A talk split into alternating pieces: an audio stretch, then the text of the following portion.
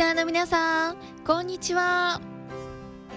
この時間は温故知新で舞鶴の魅力を再発見しラジオでその魅力を発信する番組ラジオ散歩舞鶴ウォーカーをお送りします。この番組を聞いていただくことで時間や空間を超えてその時や今の舞鶴を散歩しているようなそんな気分になっていただくという番組です。知られざる舞鶴の魅力をディープ舞鶴をさまざまな視点で発信してまいります。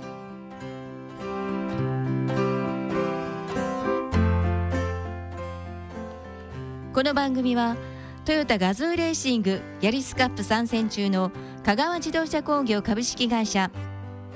建設に関するあれやこれやはガッツにお任せ。株式会社ガッツ。舞鶴で創業68年。車とエネルギーの総合サービスを目指すエモリ石油株式会社。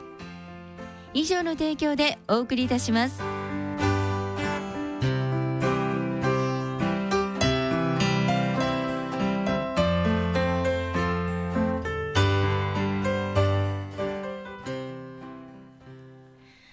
改めまして今回は中井玲子がお送りします。よろしくお願いいたしますね。そしてこの番組のレギュラーゲストをご紹介しましょう。舞鶴で様々な観光ガイドでご活躍中の柴田学さんです。柴田さんよろしくお願いします。よろしくお願いいたします。この番組では舞鶴散歩人さんが舞鶴の歴史伝統伝説民話を紹介しているホームページ舞鶴ウォーカーをもとにリスナーの皆さんからの伝説民話の朗読劇を募集しています。そして今日のテーマは岩谷の地蔵です。柴田学さん早速ですが岩谷の地蔵について少し教えていただけますでしょうか？はい承知しました。今日はね、はい。東舞鶴の養路川。はいはい。これを遡ってね、はい。一番奥の養路に伝わるね、はい。お話なんですよ。はい。はい。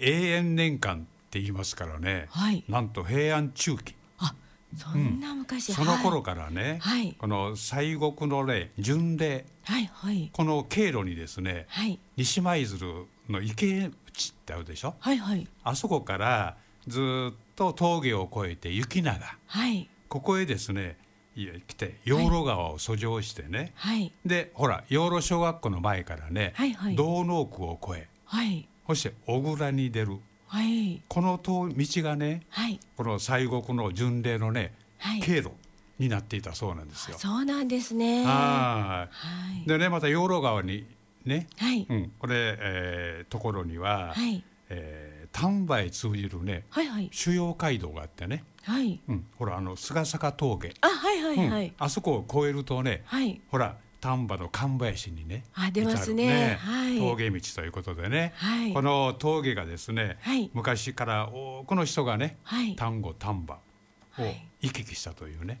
あそうなんですはねこういったね交通の要所でもあったそうなんですよ。あそうですか、で当初はね、はい。ほらお坊さん僧侶のね、はい。修行の一環であった、はい。この室町時代の中頃からのね、はい。うん、この巡礼が、はいはい。うん、これ庶民もね参加するようになりましてね。はい。で江戸時代にはねもう最盛期はいはい。物見湯さんを兼ねながらね巡礼が大流行したあそうそんなお話ね聞いてるんですよ。あそうですか。はでね、はい。旅をするにはね、はい。ほら庄屋さんにねはい。大官所のお許しをもらってね、はい。うん、許可書が行ったんですよ。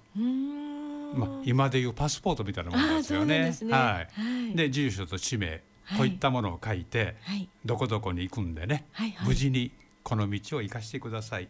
こういったことをですね、往来手形、はいはい、うんこれをですね各関所ではい。お役人さんに渡して、はい。そして、えー本物であるか厳しいチェックをしてね、はい。うん、そして出かけたらしいですよ。あそうなんですね、そんなところにね、はい。この二人の年老いた巡礼者がね、はい。この養路に迷い込んできた。はあさてどんなお話なんでしょう？そうということなんですねですよね。どんなお話でしょうね、はい。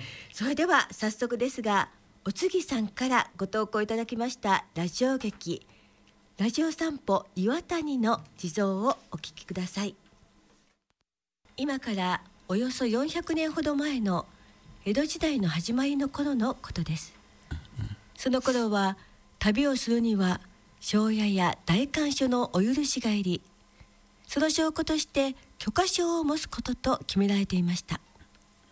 そして街道の要所要所には関所が設けられお役人が一人一人許可証を持っているのかそれが本物であるのか調べていました。そんなある日二人の年老いた巡礼姿の旅人が養路の奥の方の堀口と呼ばれる村に迷い込んできました。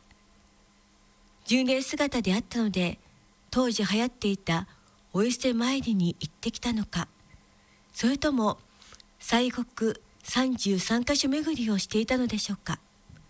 その巡礼姿もボロボロとなって薄汚れていました。二人は体が弱っていてまともに歩くことも話すこともできませんでした。道端でへたり込んでいた巡礼を気遣って村人が声をかけました。おめえさん方どこから参ってきなされただ？どこから来たかって。えっとずいぶんお疲れのご様子だが昨日はどちらへお泊まりでしたか泊まったところするで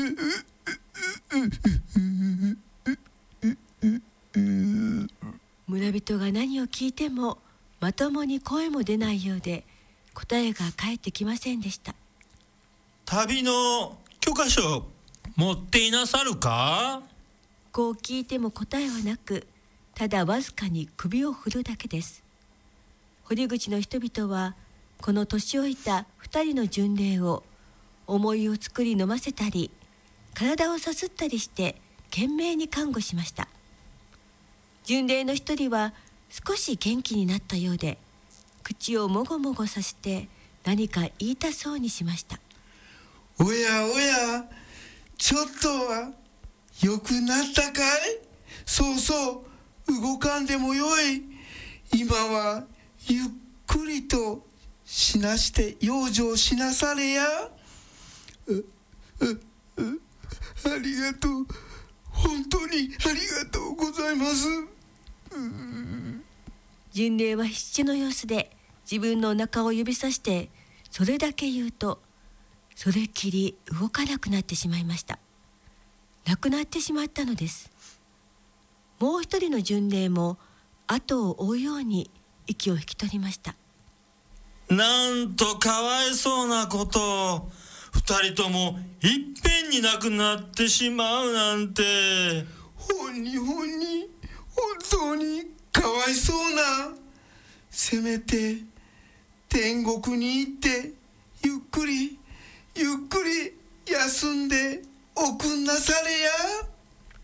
村人は看護の甲斐もなく二人とも亡くなってしまったことに大層悲しがりました。村人は二人の身元がわかるものが何かないだろうかと思い巡礼が指さしたお腹に巻いてある晒し木綿をほどいてみました。するとそこから見たこともない黄金小判がたくさん出てきました。巡礼はたくさんのお金を持っていたのでした。ななんとこんなにたくさんの金を持っていたなんて。本当にびっくりじゃない。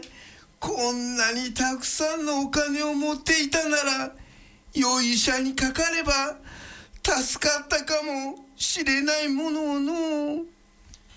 今となってはどうしようもないことだわい。思うにもともとはそれなりのご身分のお高い方だったんじゃないかな。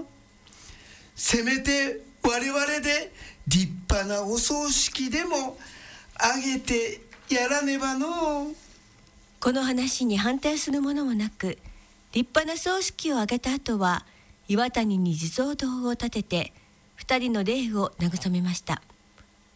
それでもお金はまだたくさん余りましたので地蔵堂の周囲の畑を4世と言いますから今でいうバスケットボールのコートくらいの土地を買い求めてその畑の使用料金を後日の法要の費用に充てることに決めました。そしてその後は村人たちにより毎年7月3日と11月3日の年2回にささやかな地蔵祭りが行われ巡礼2人の供養が続けられています。ラジオネームおつぎさんからご投稿いただきました岩谷の地蔵でした。ラジオ劇への出演者は劇団舞鶴ウォーカーナレーションは中井玲子でした。柴田さんいかがでしたか？ねえ残念なことにね村人の看護のね飼いなく2人もな亡くなったというね。そうですね。なんと悲しいお話でしたね。ははい。いでこの地区はね、はい。先ほどもお話ししましたようにね、はい。西国の33箇所のね、このコース内ということで、丹後とか、はい。丹波のね、はい。この峠の麓であったんで、はい。こうしたお話はねはい。実際かなりの数がね、あったなんてことをね聞いております。そうなんですね。はい。はい。でこの亡くなったね、はい。お話の堀口はい。という場所はね、はい。今のほら邪気流和伝説の伝わるねあはいはい。はい。日よけ姫神社のね、はい。うん周辺であると聞いておりました。あそうなんですね。はい。で私もねこのお地蔵さんを見たくてね、はい。周辺の方にいろいろお尋ねしてね。はい。そしてうん周辺の方になんとね、はい。このお話すら知らない方がたくさんあったんですよね。あそうですか。はい、でまあ諦めていたところ、はい。念願かなってねはい。ご存知の方にお出会いしたんですよ。わあすごい。ええ。でお地蔵さんとね、はい。この畑の場所をね、はい。お聞きすることができました。はい。なんとはい。現在はね買収されてね、はい。ほら夜の水源地はいはい。浄水場になっている場所でね、はい。はい、当時はね屋根のついた立派なねお地蔵さんがね、はい。あったらしいんですけども、はい。現在は移動されてね、はい。この浄水場の入り口の横、はいはい。はい、ここに小さな祠がねひっそりとね、はい。お祭りされてました。そうなんですね。また行ってみたいですね。ね、ぜひ行ってくださいね。はい。で現在もね、はい。代々村の区長様がね、はい。花を備えて、はい。そして恋をされている。あというこんなお話もねお聞きしたんですよ。あそうなんですね。あああまあ本当面白いお話でした。あっという間にお別れの時間となりました。この番組は FM 舞鶴のウェブサイトからポッドキャストで過去の番組もお聞きいただけます。ぜひチェックしてみてください。この番組はトヨタガズーレーシングヤリスカップ参戦中の香川自動車工業株式会社。建設に関するあれやこれやはガッツにお任せ。株式会社ガッツ。舞鶴で創業68年。車とエネルギーの総合サービスを目指すエムリ石油株式会社。以上の提供でお送りをいたしました。それではまた次回お会いいたしましょう。柴田さん本当にありがとうございました。ありがとうございました。